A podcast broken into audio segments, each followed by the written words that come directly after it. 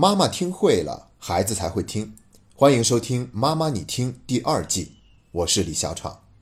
在上一期节目里，我们曾经打了一个比方，把“妈妈你听”比作是亲子问题的过滤器，它能够去伪存真，让大家用火眼金睛分辨出哪些是假的问题，哪些只是表面现象，哪里才是真正的问题所在。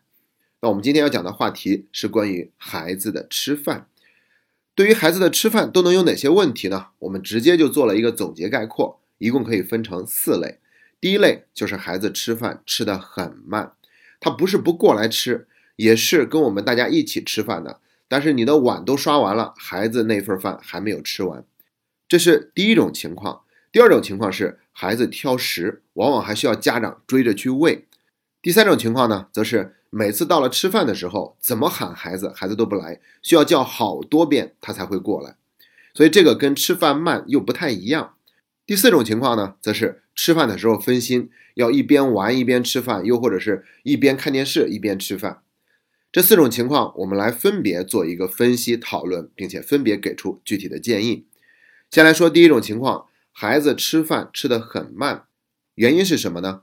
要知道啊，有的孩子他的做事情的节奏本身就是要比其他孩子慢一些的，所以他吃饭的时候不是故意吃那么慢，而是他只能吃那么快。而且呢，家长经常性的去催促孩子，反倒会让孩子觉得吃饭是一种压力，在这种压力之下呢，就会越催越慢。而且呢，我们的催促还容易让孩子产生抵抗的情绪，那这个时候他就是有故意吃饭慢的成分了。说完了原因，我们再来说一下孩子吃饭很慢应该怎么办。第一个建议，我们一定要尊重孩子的固有节律，因为他就是属于偏慢型的，所以我们必须得先接受他就是这样子的。在这个基础之上，我们再去想些办法让他有所改善，这是第一点。第二点建议就是我们要用做游戏的方式让孩子吃饭变得快一点。为什么这么说呢？是因为我们必须得找到适合孩子的方式。那游戏对于孩子而言呢，他是非常喜欢的，所以我们想办法把吃饭变成一个游戏的过程，这样他可能就不会那么慢了。比如说，我们给孩子买一套儿童专用的餐具，一般这样的餐具都是非常漂亮、很卡通，同时呢也不怕摔的，所以呢这样的餐具孩子也会更加喜欢。那每到吃饭的时候，都会碰到这样的餐具，对他来说也是一件很开心的事情，他也会更加有兴趣去吃饭。然后在吃饭的时候呢，我们还可以给他讲成一些拟人的故事，比如说鸡蛋就是黄袍将军，西红柿呢就是红袍将军，他们两个人混合在一起，会让你的身体变得特别的强壮，会打败所有的细菌和病毒，让我们的身体变得越来越壮。所以呢，我们要快点把它吃到肚子里。然后呢，你要赶快让自己把这碗饭吃完，因为吃完以后，你就可以见到碗底的那个卡通人物喽。这样的方式都会增加孩子吃饭的兴趣。第三点建议就是把吃饭变成一个比赛。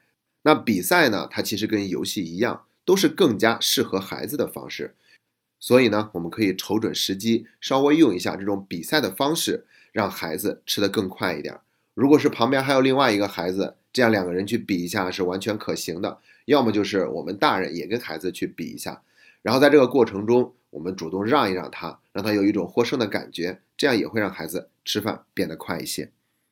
这是第一种情况，我们给出的具体建议。接下来看第二种情况，挑食还需要家长喂，这种情况应该怎么办呢？我们先来看一下原因，买菜的权利就是在家长的手中啊，所以我们大人不想吃的菜，一般就不会买了。所以就不会出现我们挑食的情况，只有孩子会。当然了，这种说法是开玩笑的。具体要找原因的话，有很多，比如说我们做菜的口味，以及孩子本身，他的确会有一些偏好。比如有的孩子就是喝不了牛奶，有的孩子就是不能吃芹菜，还有的孩子呢就只爱吃肉，不爱吃蔬菜。你看蜡笔小新，他就是不喜欢吃青椒。甭管原因是什么吧，我们重点来谈一谈该怎么办。要知道，我们平常应对的方式，主要就是去追着喂孩子，给他说一堆好话，哄着他，让他去吃。要知道，这个哄呢，往往是有讨好的成分的。一旦是讨好，我们就很容易把孩子惯出毛病来。因为讨好是我们放低姿态的，所以给孩子的感觉就是，好吧，那为了给你点面子，我就吃上几口。所以这种心态怎么会让他下一次主动去好好吃饭呢？不可能的。那我们要给出的第一条建议就是不要再追着孩子喂了，我们要把吃饭当成是一种独立自理的能力去培养孩子，所以不要过分的干涉。你看，在西方国家，他们就比较注重这一点，孩子很小的时候坐在婴儿车里就已经开始学着自己吃饭了，而且可能吃的米粒儿撒的满脸满地都是。但是呢，家长他们不怕浪费，就是要给孩子这样一个锻炼成长的机会，而且呢，我们要相信孩子。他们一般都是知道自己的饥饱的，所以如果这顿饭他不吃或者是耍性子，没关系，饿上一顿，下一次他就主动知道要吃了。而且我们要相信孩子们他是知道自己的饥饱的，所以就算是有一次他闹情绪也好，挑食也好，没有吃饱，那我们就允许他饿一饿，等到他饿的受不了了，自然就会开始想吃东西了。饿上几次也就知道乖乖的吃饭了。好了，这是第一条建议。第二条建议就是要让孩子跟我们一起去制作每周的菜谱，跟孩子一起讨论一下想吃什么菜，然后这个菜你想怎么做，要让孩子有一种主人翁的精神。为什么要这么做呢？就是为了让孩子有一份参与感，培养他的主人翁精神。包括在做菜的时候，可以让孩子摘一下菜、洗一下，或者是我们跟孩子一起准备。一旦这道菜加入了他的劳动，他拒绝的可能性就大大的降低了。那这样的话，他就更有可能去吃这道菜。第三个建议是变化做菜的方式，比如我们榨菜汁儿，然后和面和到里面，又或者是我们把菜切得很碎，然后包到肉馅儿里面，等等等等。对于孩子实在不喜欢吃的蔬菜，我们可以找一下替代品来保证它维生素的摄入，也不要过分的去强求。另外呢，就是可以提高一下自己的厨艺。让味道变得更好吃，这方面呢我就不多说了，因为妈妈的智慧总是无穷的。说完了第二种情况，我们再来看第三种情况。每次到吃饭的时候都喊不应、叫不来，因为孩子可能在那里看一本书，又或者是在玩电脑，再不然就是在那里看电视。总之呢，他因为有做的事情，所以吃饭的时候就显得格外不积极。原因是什么呢？我们要知道，孩子的世界往往是非此即彼、非黑即白的。所以，很多孩子在做事情的时候，如果忽然被打断，他们是很难一下子就调整过来的。所以那一刻他不愿意过来，并不是故意的，是因为孩儿真的做不到啊。这样的孩子，他的反射弧就是要长一点，有的被打断了以后，甚至还很容易发脾气。那我们应该怎么办呢？